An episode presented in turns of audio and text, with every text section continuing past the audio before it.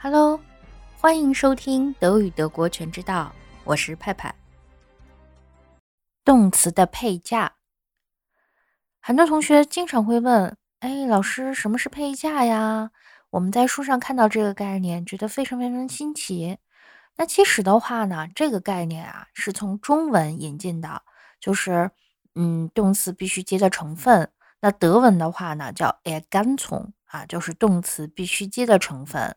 那其实的话呢，有很多动词，比如说像 schwimmen、呃 schlafen 这样的词，它自己本身的话呢，就不需要加任何其他成分了，不管是名词或者是一些地点状语或等等。所以这种词的话也叫零配加动词，这也是中文的概念。德文的话就是 ohne e g a n z o n 啊，就没有不需要接其他的成分。那同样的话呢，还有一些动词，那比如说呢，像一些及物动词，那后面需要加一个四格，有的话呢需要接双宾语，有的话呢需要接三格。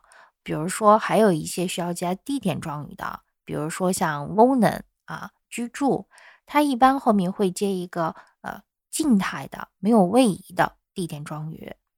所以呢，不同动词会有一个不同的要求。这也就是说，我们在背动词的时候，不光只要背它的拼写和和它的意思，那我们同样的话呢，有背一个句子，背它的用法，对吧？啊，比如说 helfen 帮助，后面一般接的是三格。